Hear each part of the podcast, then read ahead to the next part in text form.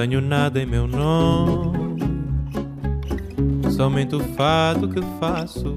Esto es Vidas Prestadas, un programa sobre libros y sobre mundos posibles, un programa también sobre vidas posibles, es un programa sobre ficción, sobre no ficción, música, teatro, poesía, cine, todo aquello que puede caber en un libro. Este es un programa para nosotros, los lectores.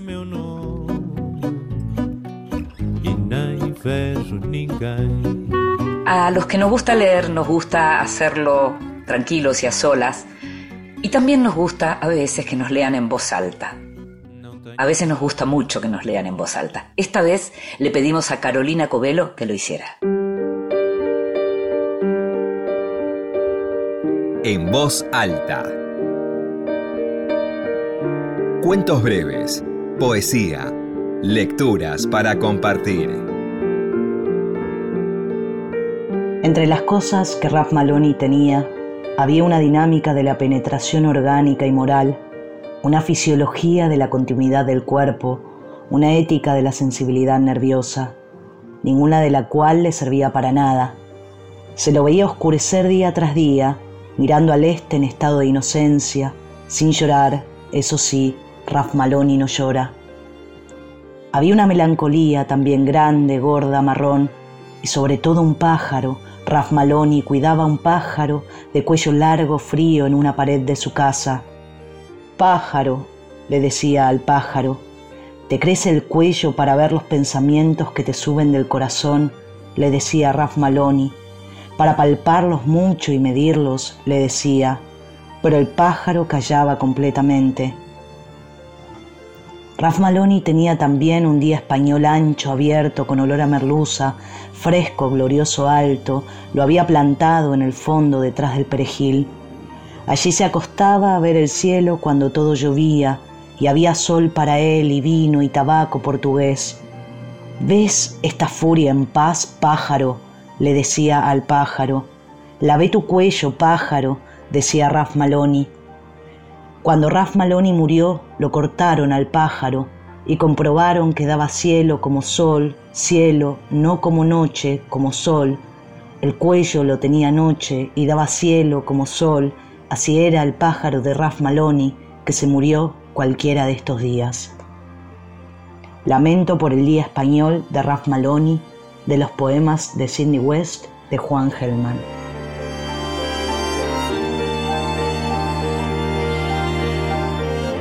La escuchábamos a Carolina Covelo leyendo un poema de Juan Gelman. Siempre es un placer volver a escuchar, volver a leer los poemas de Gelman. El último libro de Carolina es una novela, se llama Thatcher y fue publicada por Metalúcida. Vidas prestadas. En la noche de la radio pública.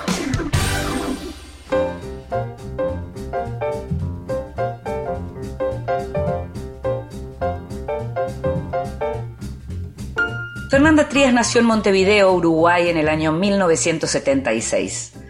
Escritora y profesora de creación literaria, trabajó como traductora de textos médicos durante muchos años y hoy es una de las grandes voces de la literatura latinoamericana.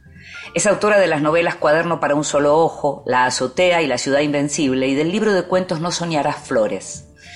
El año pasado, Literatura Random House publicó su novela Mugre Rosa, una distopía escalofriante y conmovedora que lleva un tiempo deslumbrando a la crítica y a los lectores con la historia de una plaga misteriosa que produce la alteración de la vida de los habitantes de una ciudad portuaria a partir del dolor, la enfermedad, la muerte y el miedo al otro, siempre posible portador del mal.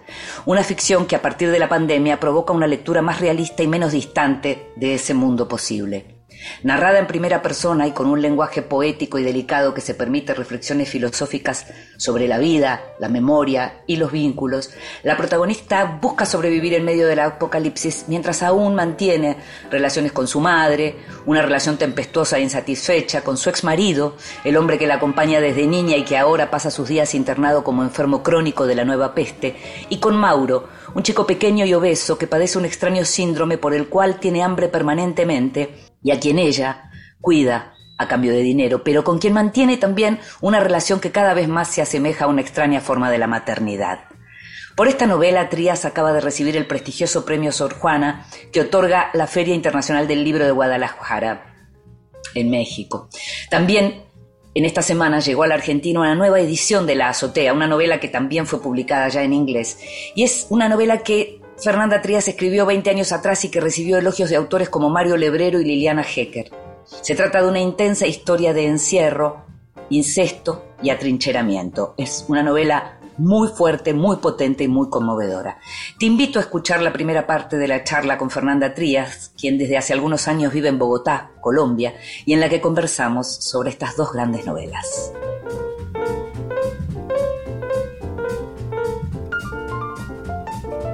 Qué gusto, Fernanda Trías, tenerte en este programa, en este caso por primera vez, em, y a partir de, bueno, de una novela, pero también de una novela anterior que por estos días está viendo nuevas ediciones. Gracias por estar ahí, ¿eh? Muchas gracias, Cindy. Muy contenta de estar conversando con vos, la verdad. Es, eh, sí, es lo mismo para mí, porque eh, al mismo tiempo, digamos, de, saber quién eras y de haber leído algunos textos tuyos, yo es la primera vez que leo tus novelas, estoy completamente alucinada, eh, particularmente con Mugre Rosa, pero también con, con La Azotea, por lo que hiciste con La Azotea cuando eras realmente muy joven. Pero me gustaría arrancar por Mugre Rosa, que por otra parte, por estos días está siendo premiada por esta novela.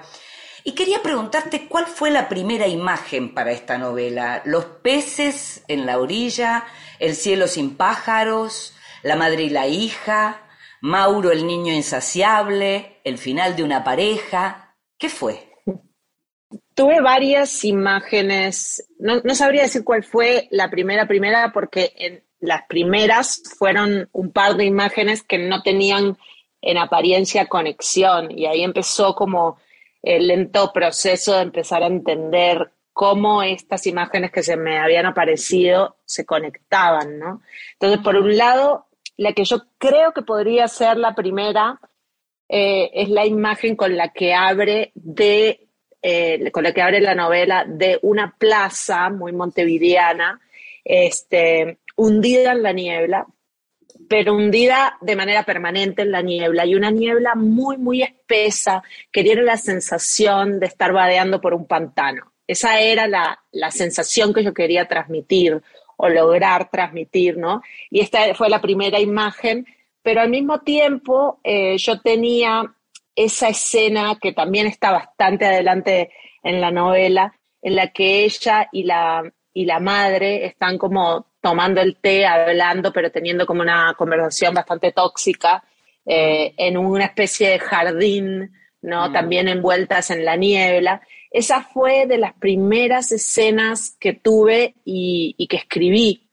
Luego la, trabajé un montón, pero, pero entonces tenía eso y tenía eh, la imagen del niño.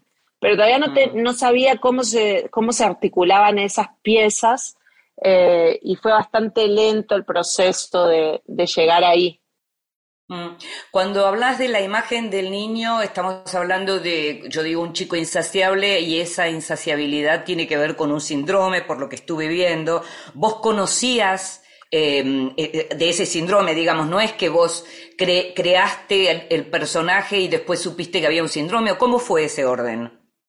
No, primero me enteré, este, sí, de la, de la enfermedad de, de, Prader-Willi, porque lo, eso era algo que yo había descubierto hacía varios años, varios años antes, eh, en mi, mi, anterior profesión como traductora de textos médicos.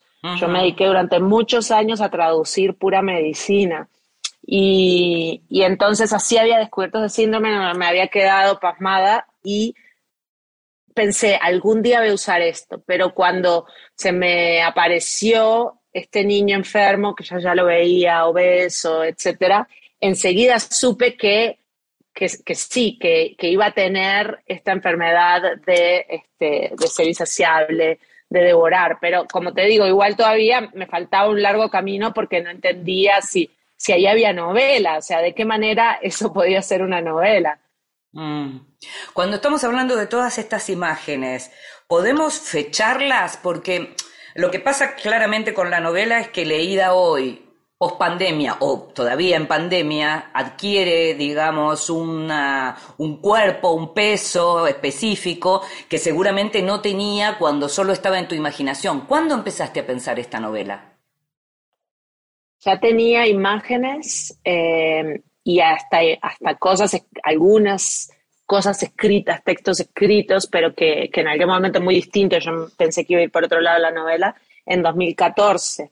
Uy, un montón. Eh, sí, y luego, eh, o sea, lo seguí pensando, 2014, 2015. en 2016 ya tenía varios apuntes, cosas escritas, sueltas en, en un cuaderno. 2017 también estuve escribiendo, pero era todo suelto. Recién, pero ya tenía en 2017 una idea de la trama porque yo me presenté a, ese premio residencia que, mm. que, otorga la Casa de Velázquez, la revista Eñe en Madrid, y había que escribir el proyecto. Y yo escribí el proyecto este, en una página y ya ahí estaban todos los elementos, ya, ya tenía mayormente la trama. Eh, pero ya años antes se venían gestando estas imágenes. Es, muy extraño cómo, porque por ejemplo con la azotea el proceso fue completamente distinto, porque no es una novela que tenga tantas puntas. Al ser una novela más breve, es una novela mucho más redonda y básicamente tiene un tema y es esa, esa trama es como lo principal. Acá yo tenía la sensación de tener una, un montón de piezas de rompecabezas y que la novela consistía en cómo iba a irlas articulando. Mm. Ahora, la novela se publica el año pasado, ¿verdad? 2020. Ya estábamos cuando la novela se publica, o sea, cuando la entregaste todavía no, pero cuando la novela se publica ya estábamos en pandemia. ¿Cuándo, terminaste de darte cuenta que habías escrito una novela que iba a tener un significado diferente, que aquello que habías imaginado como un mundo posible comenzaba a convertirse en un mundo real y si bien la, digamos, la historia que vos creaste no tiene exactamente que ver con, el, virus que hoy nos tiene a todo el mundo en vilo todavía, tiene sí, sin embargo, las conductas humanas, hay mucho de las conductas humanas que se reproducen en tu novela y que uno podría claramente verlas en el día a día. ¿Cuándo tuviste noción de ese, digamos, de esa sintonía? Lo increíble fue que, a pesar de que ya estábamos en plena pandemia y acá en Bogotá, donde estoy viviendo, estábamos encerrados y, había toda una cosa totalmente delirante, que los hombres podían salir un día y las mujeres podían salir los otros días, entonces nunca te cruzabas con, solamente podías salir con los de tu género, supuestamente. Eh, a pesar de que estábamos en todo eso, yo seguía sin darme cuenta que la novela tenía tantos puntos en común con lo que estábamos viviendo, porque en mi mente, no sé, como yo había habitado tanto ese mundo, había estado tantos años ahí, eh, para mí era distinto. Yo me fijaba más en las diferencias que en las coincidencias. Y fueron otros los que me hicieron notar. Eh, cuando yo se lo mando este, a, Emiliano Monge, escritor mexicano, que, para que él escribiera, bueno, le pedí el favor si él se animaba a leerla y a, escribir un, pequeño texto de contraportada o algo así. Este, me acuerdo que él me responde con, todo esto, ¿no? Con, con, toda esta información, y yo todavía no lo terminaba, o sea, todavía no me parecía tanta coincidencia me ha ido, pero fue, y de a poco fue cayéndome la ficha porque en, en cuando me empezaron a pedir que leyera un fragmento, que leyera, porque yo no la volví a releer. Cuando me empiezan a pedir que lea este fragmento, que lea este otro, que lea este otro, y empiezo a leer yo misma el fragmento en voz alta y a darme cuenta de todo, de todas las coincidencias, creo que recién ahí empiezo a darme cuenta, pero todo ya estaba editada. Este, recién ahí empiezo a entender la cantidad de conciencias de lo que vos decís, porque yo a veces decía, pero no entiendo por qué dicen que tiene tantos puntos que se parece con tanto, claro. y claro, porque yo me fijaba, me fijaba en que esto, en que en Mure Rosa no hay un virus, sino que hay una catástrofe ambiental y que la enfermedad que se va propagando es a partir de algo tóxico, digamos, que tiene que ver con, con esta que a partir de la, de la crisis, de la catástrofe ambiental, este viento se vuelve tóxico y entonces el aire es tóxico. Pero claro, cuando lo empecé a leer y empiezo a ver que... Eh, que el aire es tóxico. no, que, primero que el virus está en el aire exactamente. Claro, claro. Sino que, pero además sobre todo lo que vos decías de los comportamientos, de las reacciones y de las maneras de lidiar con la incertidumbre, de las maneras de eh, de, adaptarse o de no adaptarse y de cómo, este, cómo vivir con el miedo, con ese miedo que, que el otro es portador del posible virus, ¿no? Que, y, cualquiera puede ser el portador. Sí, ¿no? Y la culpa del sobreviviente, el que se puede salvar y el que no se puede salvar. Digamos que hay toda una serie de cosas que tienen que ver con las conductas humanas que, que realmente es apabullante cuando uno lo lee y lo empieza a ver y piensa que efectivamente esto se escribió tanto tiempo antes o fue concebido tanto tiempo antes. En tu novela, em, el efecto que se produce es el del despellejamiento, ¿no? Em, la, piel que se empieza a caer. ¿Cómo se te ocurrió eso tan siniestro, digamos, no? Eso particularmente em, fue era una pesadilla que yo tenía, era un sueño recurrente que durante años tuve. Em, y yo, yo durante años estuve obsesionada con la contaminación, con algún tipo de, de, fenómeno que generaba una contaminación, que podía ser como una especie de, estallido nuclear o de otra cosa. Siempre iba, como había variaciones en los sueños, pero el sueño se repetía y se repetía y se repetía. Y en el sueño invariablemente había un momento en que yo, siempre había un momento en que yo creía que la contaminación, lo, digo así porque es como extraña, porque es nunca se entendía bien cuál era esa contaminación, que yo siempre había un momento en el que yo sentía que no me había tocado, que yo había logrado salvarme, y inmediatamente había el momento en que me daba cuenta que no, que simplemente no me, había, no me había mirado. Y cuando me miraba, me miraba el cuerpo, o sea, miraba hacia abajo, me miraba este, a mí misma, descubría que mm. tenía toda la piel em, caída como en jirones, como si te hubiera agarrado un tigre de 50 garras, o sea, y te hubiese desgarrado completamente y yo tenía toda la piel eh, en tiritas, en tiritas caída y claro, pero al principio yo no había sentido nada, no había sentido dolor. En el momento en que miro y veo eso, es como que se da clic. Y ahí ese, ese era el momento de la pesadilla y, una y otra vez y una y otra vez durante años tuve esa pesadilla. Entonces, cuando mm, muchos, pero eso fue muchísimos años antes, que fue 10 años antes ese periodo, ¿no? Entonces, yo eh, luego dejé de soñar con eso, pero cuando pensé en este viento tóxico, lo primero que se me vino fue la idea de que, de que la piel se, se te caía. Mm. Me gusta escucharte porque todo el tiempo estás mencionando cosas que pasaron en otros momentos y que van quedando. Pienso en términos de la cabeza creativa, ¿no? Em, me gusta hablar con los autores como para que, para que los lectores eh, vean todo lo que hay detrás y todo el tiempo que puede haber detrás hasta concretar una novela. Eh, todas estas imágenes, estas cosas que, de las que estamos hablando, imágenes que surgieron y cuando vos decís eh, iba anotando, ese tipo de anotaciones las vas haciendo en archivos de computadora, tenés cuadernos, tenés fichas, de pronto te despertás en medio de la noche con una imagen y, vas y la escribís. ¿Cómo, ¿Cómo es el procedimiento?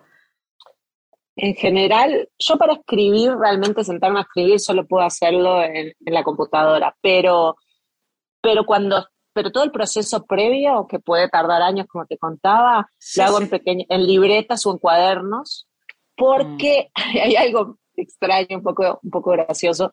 Eh, es como una especie de cábala o de procedimiento mental en el que yo pienso que mientras esté escribiendo en la libreta, eh, no, no, estoy, no estoy pensando en eso conscientemente, digamos. Una cosa así, a mí no me gusta meter la cabeza demasiado pronto en el proceso. Eh, me refiero a toda esa parte analítica y racional que está pensando, bueno, a ver qué quise hacer y cómo conecto esto con esto, y, ¿no? Sino simplemente que cuando me venían las imágenes, para no perderlas, sí, las anotaba así tal cual venían y a, lo, bestia, digamos, en, en, libretas con todo lo más rápido posible, lo escribía. Y obviamente yo sabía que en esas libretas estaba guardando ese material, pero era una manera de decir, lo pongo en este receptáculo pero no estoy pensando en esto, no estoy pensando en esto, ¿no? Me decía a mí misma, no estoy pensando en esto. Eh, y cuando hay un punto en el que siento que ya ahí hay bastante, que ya es suficiente y recién ahí, entonces cuando me siento en la computadora, empiezo a pasar en limpio esas notas, eh, sí estoy iniciando eh, formalmente la novela y, y empiezo a, a, analizar qué salió de todo eso. Pero yo confío mucho en el material inconsciente. Claro, ahí entiendo, sí, sí. Y entonces es llega el día en donde pasas, hay un cambio de género y es querido diario, hoy comencé mi nueva novela, digamos. ¿No? Algo así. Fernanda, te invito a que escuchemos un poquito de música y seguimos conversando sobre tus novelas.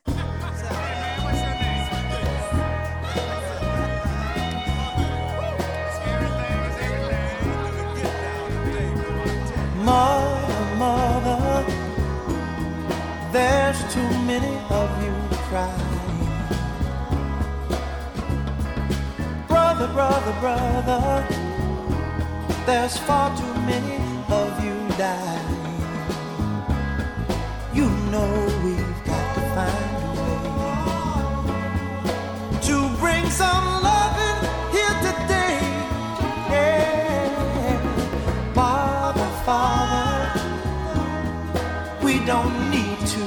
escalate.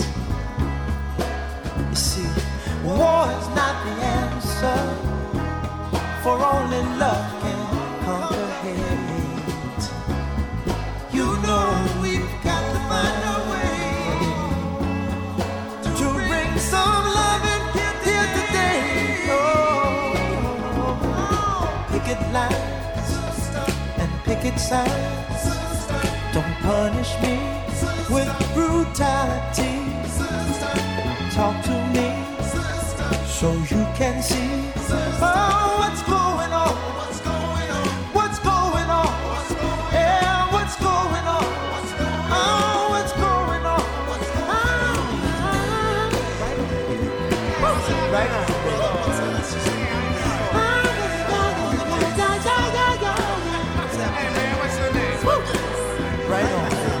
Este es Marvin Gaye, What's Going On.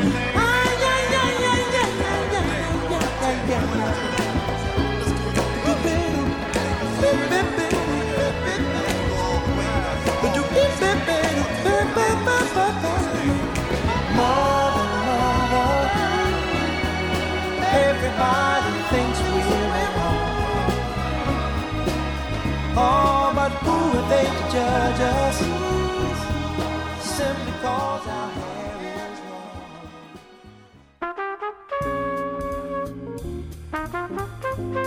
El extranjero. Libros de los que se habla en el mundo. Me gusta, viste, a veces cuando empieza este programa decir todo lo que puede caber en un libro y muchas veces digo la música y no solo porque digamos, escuchamos temas que elegimos con mucho amor en este programa, sino también porque hay libros que tienen que ver con la música o con los hacedores de la música, de los que a veces hablamos. Y es el caso de este programa eh, y de esta sección El extranjero, en donde lo que, lo que quiero es contarte que hay un libro que acaba de salir, que está compuesto por dos volúmenes, que se llaman The Lyrics, las letras, y que el autor es ni más ni menos que Paul McCartney, en un año muy maníaco, en un año en donde los fans de los Beatles tenemos mucho para leer y para escuchar y para ver por televisión, porque hay series, porque ya se puede ver también lo que hizo el gran Peter Jackson con, con esa serie que se llama Get Back y en donde muestra lo que no se conocía de lo que fue ese final de los Beatles. Y en The Lyrics lo que hace Paul McCartney es una autobiografía a través de las letras, eh, una especie de autorretrato en 154 canciones. Es un libro de 960 páginas, como te digo, en dos tomos, y tiene esas 154 canciones de Paul McCartney, en donde además esta vez el orden aparece alterado y ya no es Lennon y McCartney, sino Paul McCartney y John Lennon. Él dice en alguna de las entrevistas que se le hicieron a propósito de esto, dice, incontables veces me preguntaron si iba a escribir una autobiografía, pero nunca encontré el momento. En cambio, lo que siempre me las arreglé para hacer en casa o estando de gira es escribir nuevas canciones. Entonces, a partir de eso hay como una, una suerte de diccionario eh, desde la A de All My Loving hasta la Y de Your Mother Should Know, en donde él va contando cosas que tienen que ver con, con la composición de esas letras, qué hay detrás de esas letras y que definitivamente lo que eh, dejan es una autobiografía, un autorretrato hecho por Paul McCartney de él mismo y de su figura como, eh, como gran creador, como posiblemente el mayor creador del siglo XX. Em, lo hizo acompañado de un poeta irlandés eh, que se llama Paul Muldon, trabajaron durante cinco años. Y el libro incluye también una canción inédita de los Beatles que nunca se grabó y que se llama Tell Me Who He Is, dime quién es él, eh, y que la encontró Paul entre sus apuntes de comienzos de los 60 y hay un dato del título que, que, digamos confirmaría de cuándo es el tema, porque todas las canciones tempranas de los Beatles llevaban pronombres personales en el título para forjar una conexión directa con el oyente, eh, eh, explica en una nota el diario The Times. ejemplos como Love Me Do, Please Please Me, From Me to You, She Loves You, esta, esta idea estaría también en Tell Me Who He Is, este tema que nunca se escuchó y que está aquí. Bueno, nada, hay un montón de cosas para, para leer, para saber, para recordar. Cuenta cómo fue que, escribió eh, Eleanor Rigby, quién fue la, musa inspiradora de Eleanor Rigby, a quien conoció cuando él fue una vez a una especie de, festival eh, eh, en, donde la conoció a esta mujer y, y, descubrió que ella vivía muy sola, era todavía una adolescente en Liverpool, en fin, para los fanáticos, yo soy una de ellas, así que lo estoy esperando. Es un libro que vale la pena y ojalá lo traduzcan y pronto. Estás escuchando Vidas Prestadas con Inde Pomeráñez.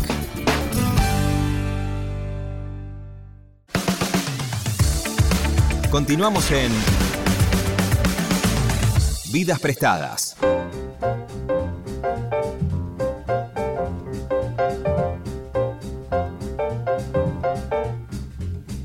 Seguimos en Vidas Prestadas, este programa sobre libros y sobre mundos posibles y más que nunca sobre mundos posibles en un programa como el de hoy que estamos conversando con Fernanda Trías a propósito de su novela Mugre Rosa. Y hay algo que tiene la novela, Fernanda, y que además de todas estas historias increíbles y todas estas puntas eh, por las que se la puede abordar, hay también un tratamiento de la lengua y de los verbos, de los tiempos verbales, del presente y del futuro, eh, que es bien llamativo, bien atractivo también, y me imagino que muy elaborado. Me gustaría que me contaras un poco cómo tomaste la decisión de, eso, precisamente, de cómo narrar, en qué tiempos narrar.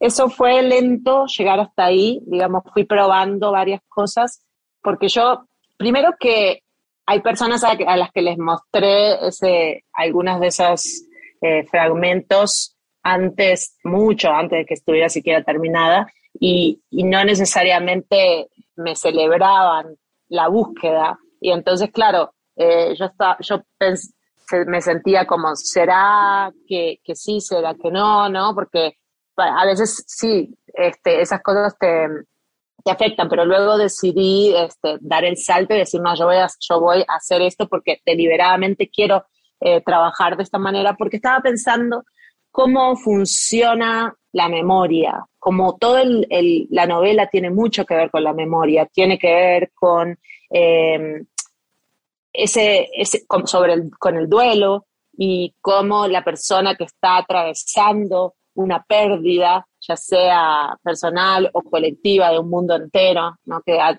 dejado de ser como, como era, eh, permanece mucho en la memoria. Yo siento que el pasado es, es el tiempo por excelencia de, del duelo Mm. Y, y entonces ella, la protagonista, está constantemente recordando, constantemente tratando de reconstruir el momento en que todo se echó a perder. Eh, y a su vez tratando de recuperar cosas de recuerdos de infancia que eh, son parte de ese mundo perdido que, que, tras la catástrofe no va a volver a ser nunca como fue. Entonces, eh, ¿cómo, la pregunta que yo me hacía es, ¿cómo funciona la memoria? ¿En qué tiempo recuerda la memoria? Si, si es cierto que, que recordamos en pasado, ¿O acaso cuando estamos recordando, recordamos en presente porque al tener que pasar otra vez la película, el cerebro no distingue entre eh, realidad y ficción, el, cerebro no, no, no, distingue que eso es pasado. Para el cerebro al recordarlo vuelve lo revive y entonces lo pasa en presente. Pero a su vez, cuando ya hemos vivido algo, ese algo ya sabemos cuál es el, resultado de lo que va a pasar y, si nos posicionamos un poquito más atrás, un paso más atrás en la memoria, podríamos estar viendo el futuro entre comillas, porque mm. este, ya sabemos cómo, qué es lo que finalmente va a pasar. Entonces, eh, ahí es que empecé a probar y a, y a, jugar con la idea de que se fueran mezclando eh, pasado, presente y futuro. Me gustaría leerle un fragmentito a los oyentes. Eh, hay un momento en donde en la página 148 la narradora dice, quiero detenerme aquí, en este instante, acercarme a él todo lo que pueda. ¿Por qué? Porque hasta ese minuto y no al siguiente todo seguía en su lugar, un lugar precario, sí, un lugar poco deseable, insuficiente, pero yo me había ido acostumbrando a ese orden, había aprendido a soportarlo. Como esas torres hechas de bloques de madera, alguien saca un bloque y luego otro, primero los que no representan tanto riesgo, luego de manera más osada hasta que la torre se derrumba. Si me acercara a ese momento, podría ver cómo la mano toma la pieza de madera equivocada, podría sentir el temblor de la torre, salvo que siempre habrá una pieza equivocada. No volvería a ver a mi madre y pronto tampoco volvería a ver a Max. Ambos iban a quedar fuera de la línea de mi vida, pero en el instante en el que quiero detenerme nada de eso había ocurrido aún. Era el momento de gracia, de inocencia. El tiempo anterior a ese instante no me parece tan malo ahora. Solo estaba detenido en un estado de las cosas, en un cierto estado de las cosas, y a partir de entonces todo se pondría en movimiento. Es lo que estás describiendo, tal cual. Es eso. Exactamente. Y la obsesión con, volver sobre ese punto, ¿no? Como si recordándolo y recordándolo pudiéramos cambiar algo. Hmm. Sí, me hace acordar em, un poco también a algo de distancia de rescate en ese sentido, ¿no? También esta recomposición, la novela de Samantha Schweblin, como en esta recomposición, en este volver a los detalles para tratar de entender, ¿no? Algo, algo de eso eh, tiene también en común. Recién mencionabas em, La azotea y que es una novela que escribiste siendo muy joven y que está siendo reeditada. Tiene nuevas ediciones en distintos países. A la Argentina acaba de llegar la edición de Laurel. Eh, también se, se, publicó en inglés. Em, eh, ¿Qué te significa esa novela? Esa novela también de encierro, pero por otros motivos, digamos. Una novela de encierro, una novela de incesto, una novela violenta. ¿Qué significa hoy para vos esa novela? Es muy extraña la relación con esa novela porque, claro, yo ya la escribí en el siglo pasado, o sea, la escribí cuando la escribí en el 98, 99 y, se publicó en el 2001 por primera vez en Uruguay, luego pasó un montón de tiempo antes de que apareciera la primera reedición en otro país y ahí sí se generó como un efecto bola de nieve. Em, pero entonces, sí, me parece muy extraño seguir hablando de, una novela escrita hace más de 20 años, eh, mm. pero las, hay temas que siguen volviendo y cuando yo escribí Mure Rosa en determinado momento, pensando que escribía algo totalmente distinto a la azotea, por todo, por su exterioridad, y, ¿no? y que había un montón de mundo construido, que, un mundo que estaba por fuera de, de las puertas cerradas de la casa. En determinado momento dije, finalmente estoy otra vez escribiendo mm. sobre lo mismo, pero desde otro ángulo totalmente distinto y con otros temas adicionales que sí se fueron sumando a mi conjunto reducido de obsesiones eh, a lo largo de los años, pero otra vez estaba el encierro y sobre todo pienso que más que el encierro, incluso eh, el miedo.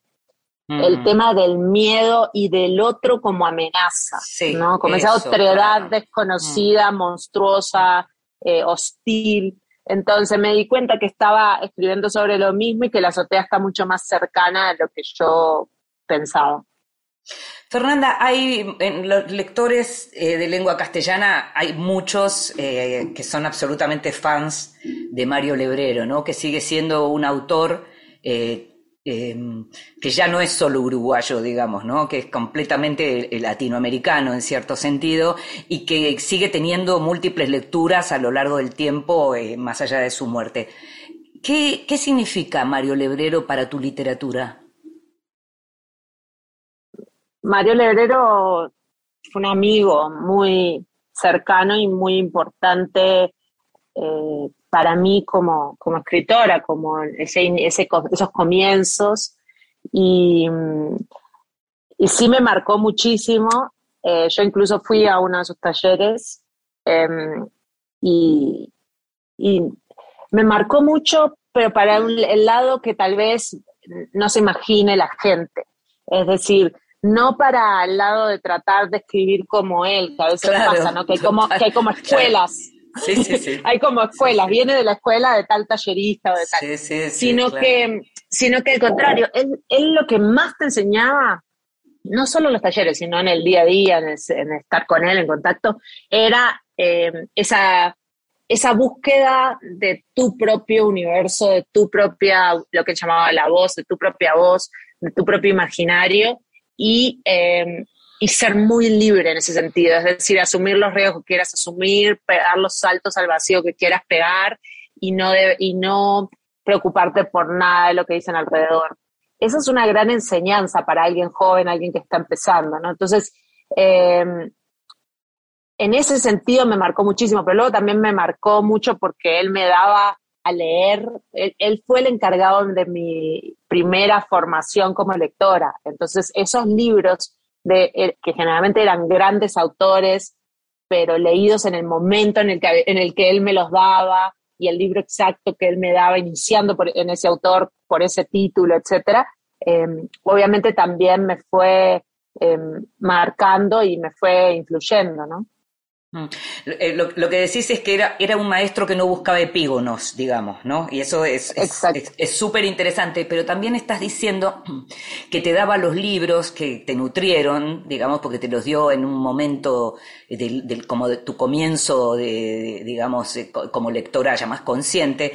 Y en Mugre Rosa, eh, la narradora se lleva los libros que le da su madre. ¿De dónde surge esa idea de llevarse las lecturas? Que le da la madre y tener que cumplir con las lecturas con las que a veces no se cumple.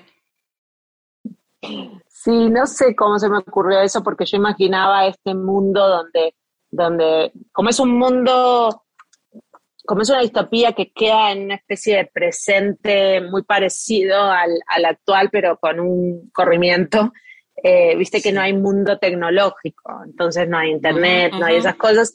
Y entonces yo pensaba, bueno, eh, en, este, en este contexto, ¿cómo haría la gente que tiene que estar encerrada para entretenerse? Bueno, volvería, qué paradoja, volvería a leer.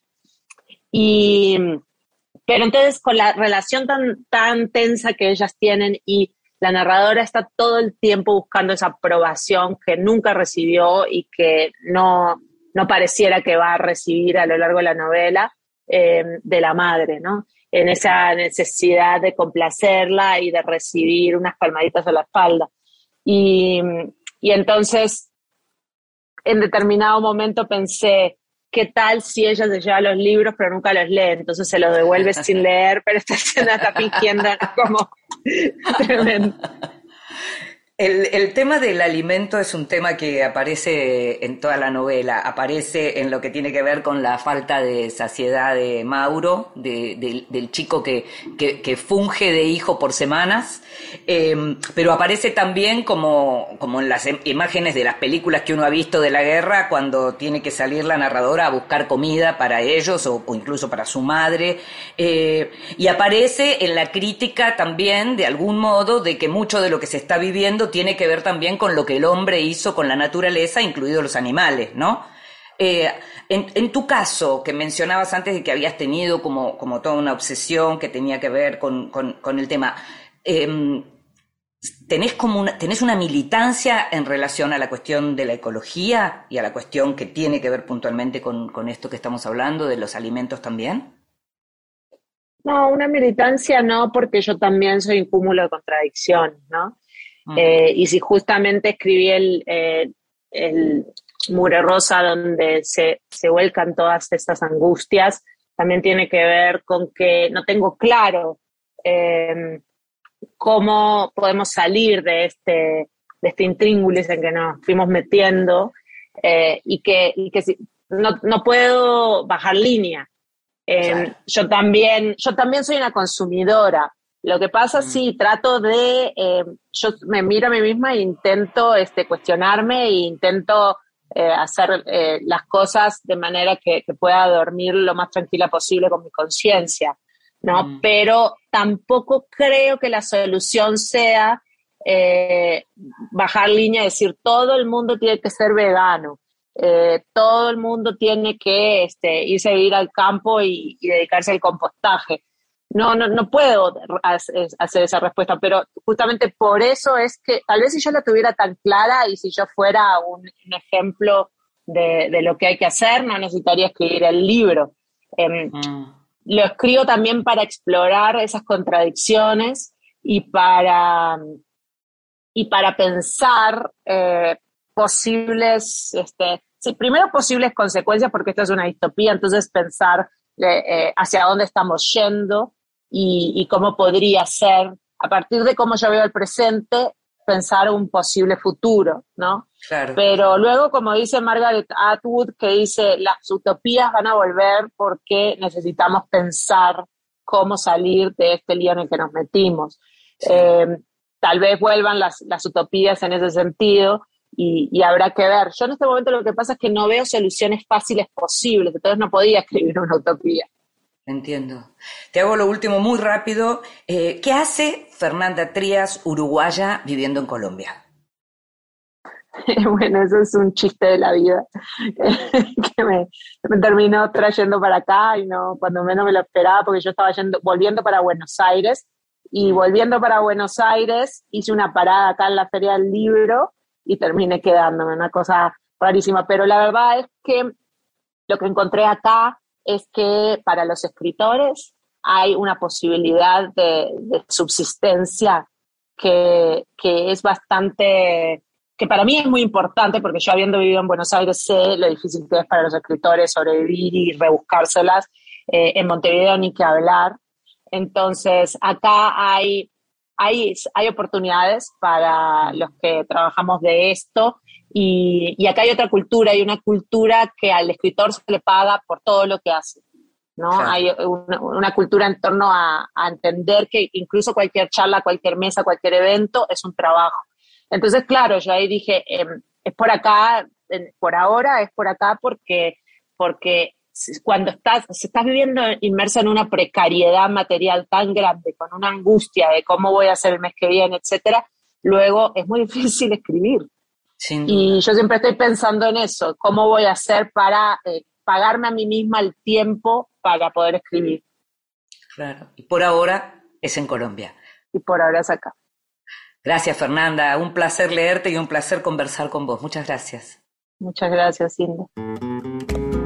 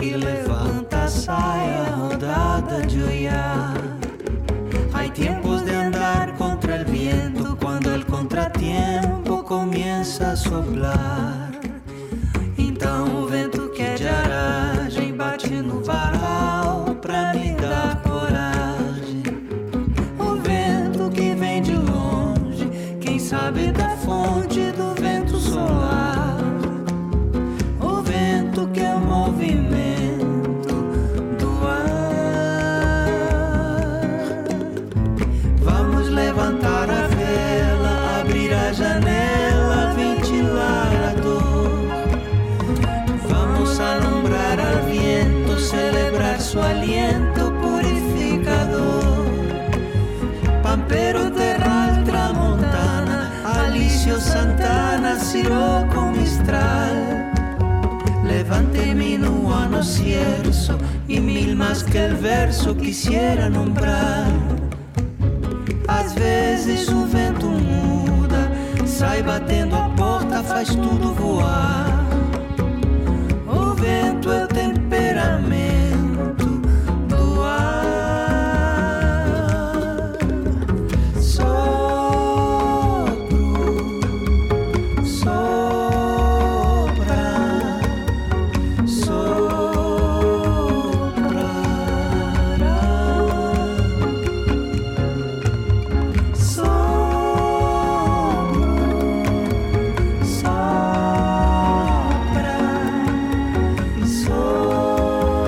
Estamos escuchando Vento Sardo, un tema cantado por Marisa Monte y Jorge Drexler.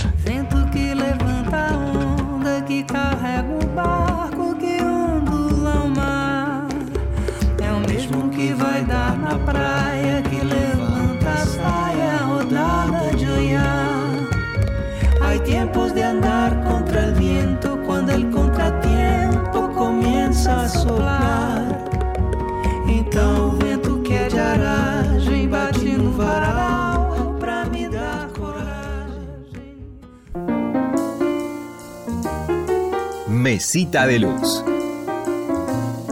Grandes lectores nos cuentan qué están leyendo.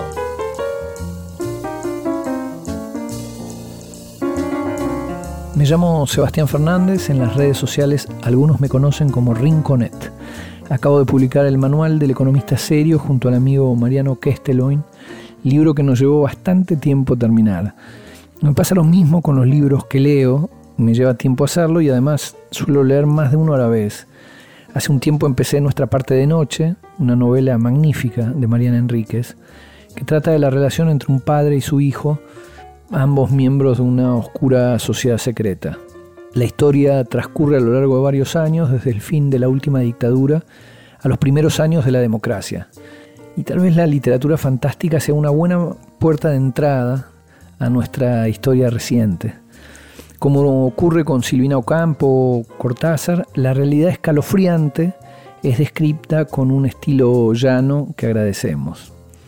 En la mesa de luz también está El nervio óptico de María Gainza, un bello libro difícil de definir, porque se trata de una serie de miradas sobre cuadros que se pueden leer por separado o como una autobiografía. En todo caso da ganas de saber más sobre cada una de esas obras. Suelo releer los libros de Carlos Gamerro y ahora tengo a mano su ensayo sobre Borges y los clásicos. Como Borges Gamerro es un gran lector y al igual que María Gainza con los cuadros, él nos invita a gozar con sus autores favoritos.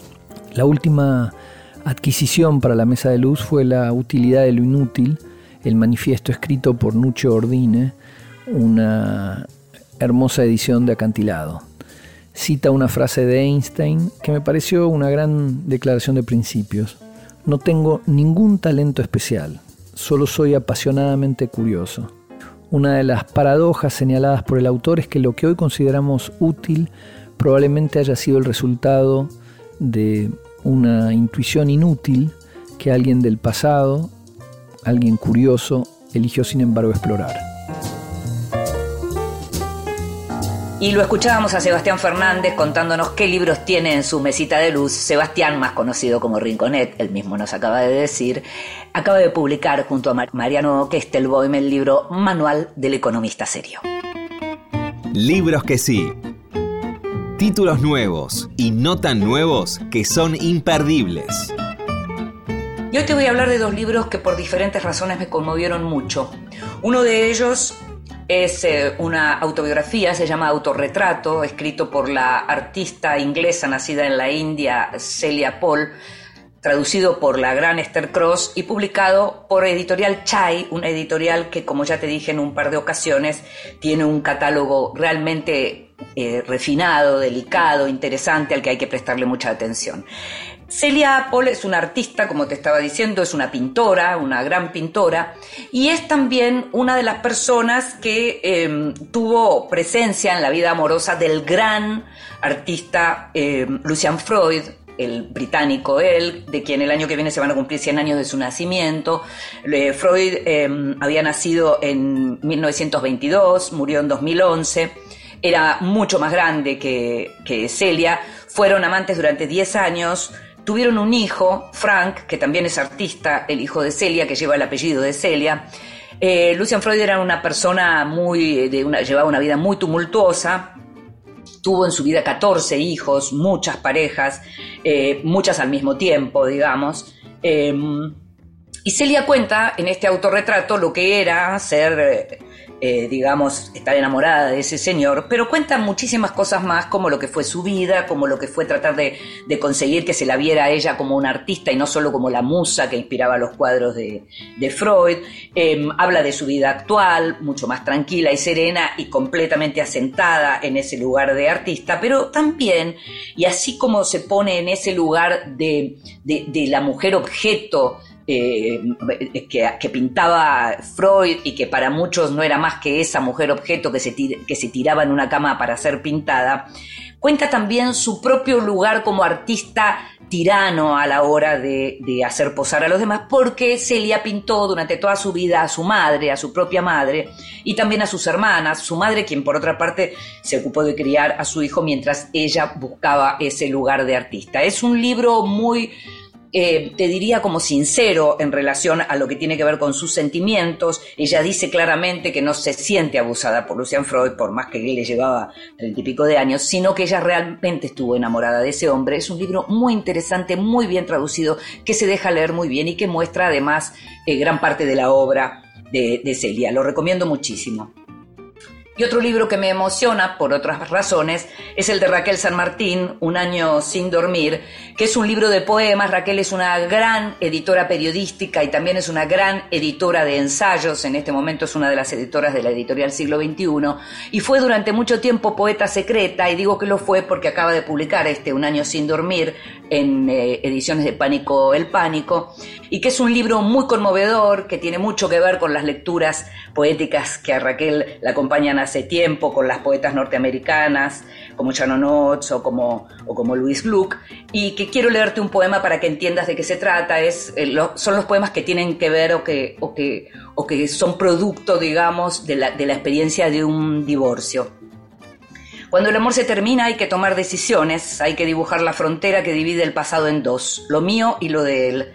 Las cosas se multiplican, salen de las alacenas, los placares, los cajones, interrumpen el paso, preguntan de quién soy, se enfrían pero se vuelven imprescindibles. Hay que decidir sobre las tazas que nunca usábamos y ninguno de los dos quiere. Él cree que me quedé con todo. Es verdad, mis dominios se extienden hasta el banítori del baño chiquito, el cuarto cajón de la cocina, el otro borde de la cama, todos lugares que hace mucho no visito. Soy una extraña en mi casa, a veces, reinstalando el sistema, desmontando una vida, haciendo lugar para otra. Todo es mío, pero sigo desayunando en el mismo rincón de la mesa y escribiendo acá. Dice la tarotista que antes de fin de año voy a ser feliz.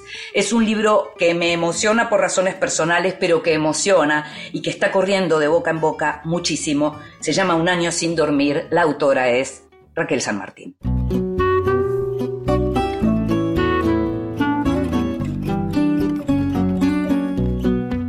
Y llegamos al final de este Vidas Prestadas. Sabes que vas a poder escuchar este programa de nuevo cuando quieras, tanto en la página de la radio como en tu plataforma de podcast favorita. En la operación técnica estuvo Jorge Falcone. En la producción, consiguiendo todo y mucho más, como siempre en esta tercera temporada, Gustavo Kogan. Me llamo Inde Pomeraniec, nos estamos escuchando. Chao. Mora num pequeno espaço Vivo da vida que passa De amores que vão e vêm